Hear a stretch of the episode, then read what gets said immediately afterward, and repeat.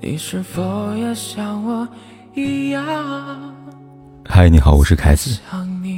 不管天有多黑，夜有多晚，我都在这里等着跟你说一声晚安。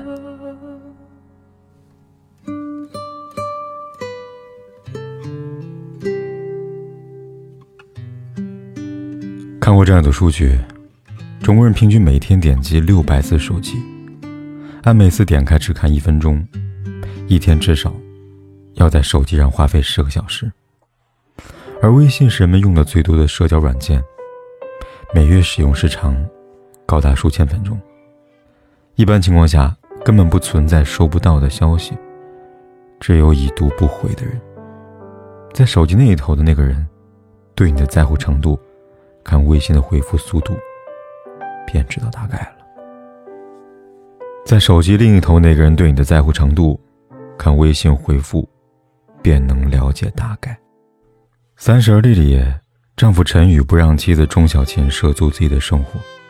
下班回家后，陈宇宁愿跟鱼说话，也不找钟小琴。钟小琴给他发微信，他从来不回；打电话，他从来不接。想多聊两句，他拒绝沟通。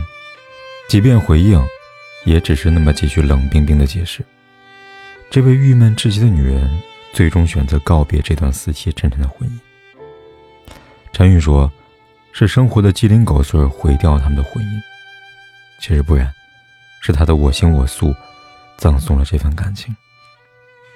刘震云说：“一个人的孤独不是孤独，一个人找另一个人，一句话找另一句话，才是真正的孤独。”最孤独的，就是我把你当做爱人，你却把我当做外人。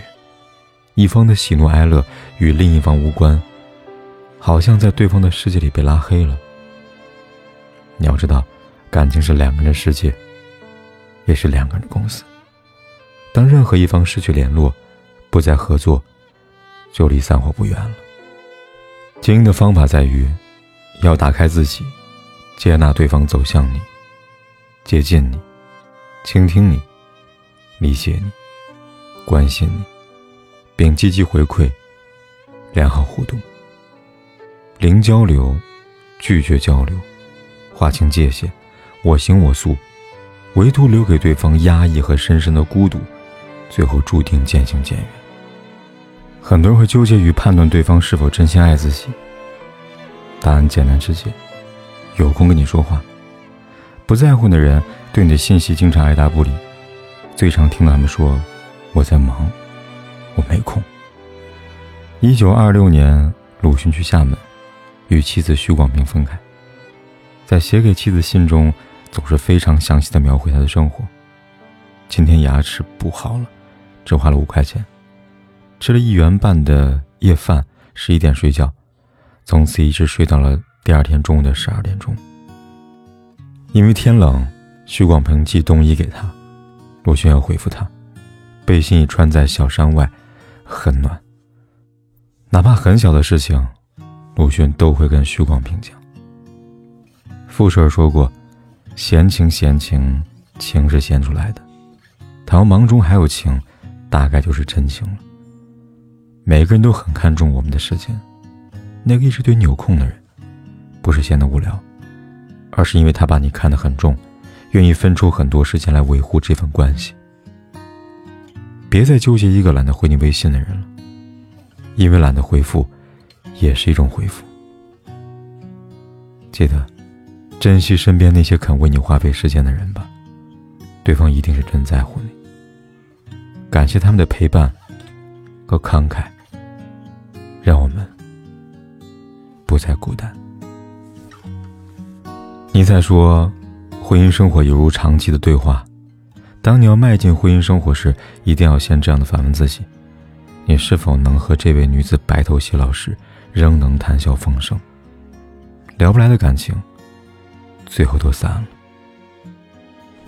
小说《来来往往》里有对夫妻，康伟业出身普通家庭，没有任何背景，从小没读过多少书。段丽娜不一样，家境优越。父亲是干部，受教育条件极好，就这样，一对相差甚远的青年男女步入婚姻，可学识和认知的不同，导致两个人在以后的生活里边争吵不断。你认为我小肚鸡肠，我觉得你功利心重。他的喜欢，你不屑一顾；他的难过，你嗤之以鼻。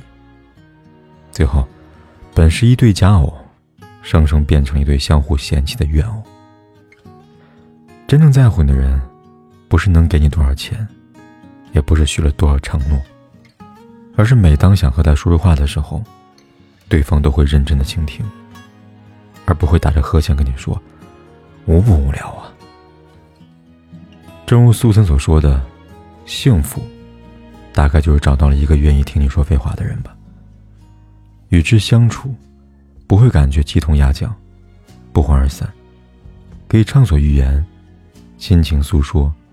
兴致勃勃谈天说地，能聊得来，才能扛得住那漫长的余生时光。其实，最需要搞好的社交关系，莫过于共度余生的那个人。而关键的关键，在于聊得来。沟通费劲的关系，都是错的关系。聊得来的感情，才会爱得很长久。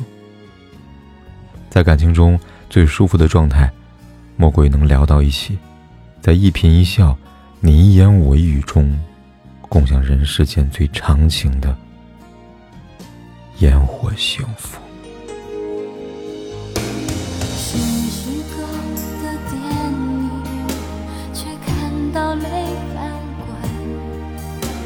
如果爱不那么深，结局是不是就不会相认，剧本演自己的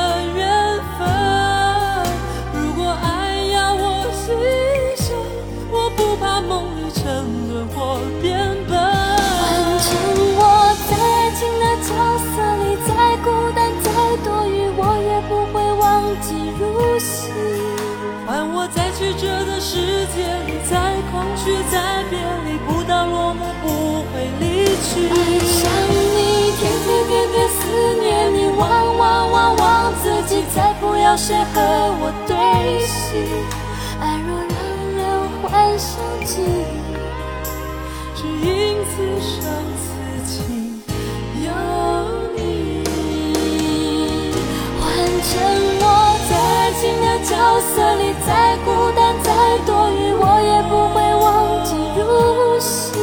换我在曲折的世界里，再空虚再别离，不到落幕不会去。爱上你，天天天天思念你，忘忘忘忘自己，再不要谁和我对戏。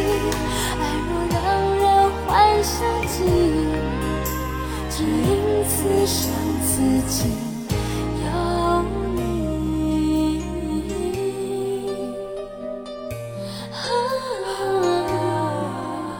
只因此情此心。不管天有多黑，夜有多晚，我都在这里等着，跟你说一声晚安。